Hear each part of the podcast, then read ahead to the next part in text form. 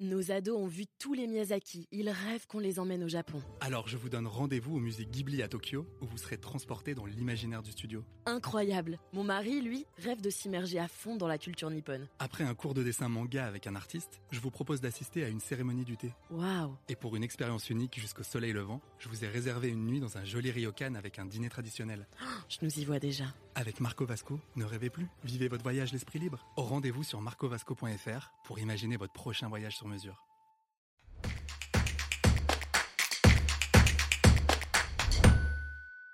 La mairie a refusé ma photo pour refaire mon passeport. Quelles sont les normes pour la prise de vue?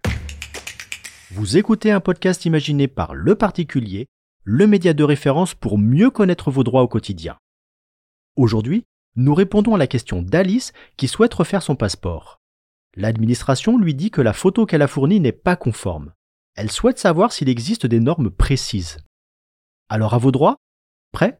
Partez. Oui Alice, pour refaire des papiers d'identité, les critères sont très précis concernant la photo à fournir. Elle doit être prise moins de 6 mois avant votre demande, être de bonne qualité, nette et sans traces ni pliures. Votre photo doit mesurer 4,5 cm en hauteur et 3,5 cm en largeur. La taille du visage doit être comprise entre 3,2 et 3,6 cm, distance calculée du bas du menton au sommet du crâne sans les cheveux.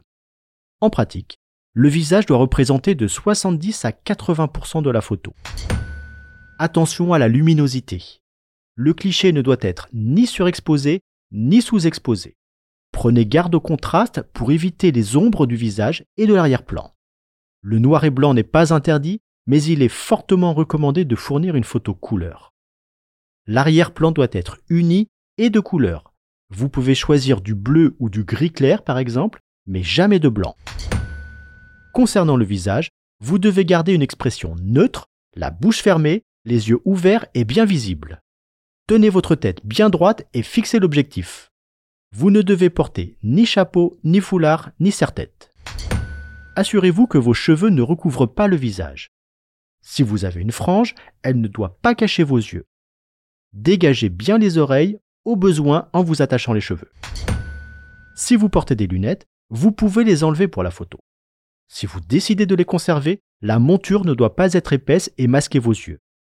Les verres ne doivent être ni teintés, ni colorés et sans reflet.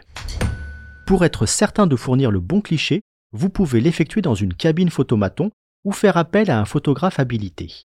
Une liste détaillée des endroits agréés figure sur le site internet de l'Agence nationale des titres sécurisés, l'ANTS. Et oui Alice, pour l'administration, la belle image est une géométrie modulée par des règles strictes. Je suis Arnaud Saugera, journaliste au particulier. Merci d'avoir écouté cet épisode.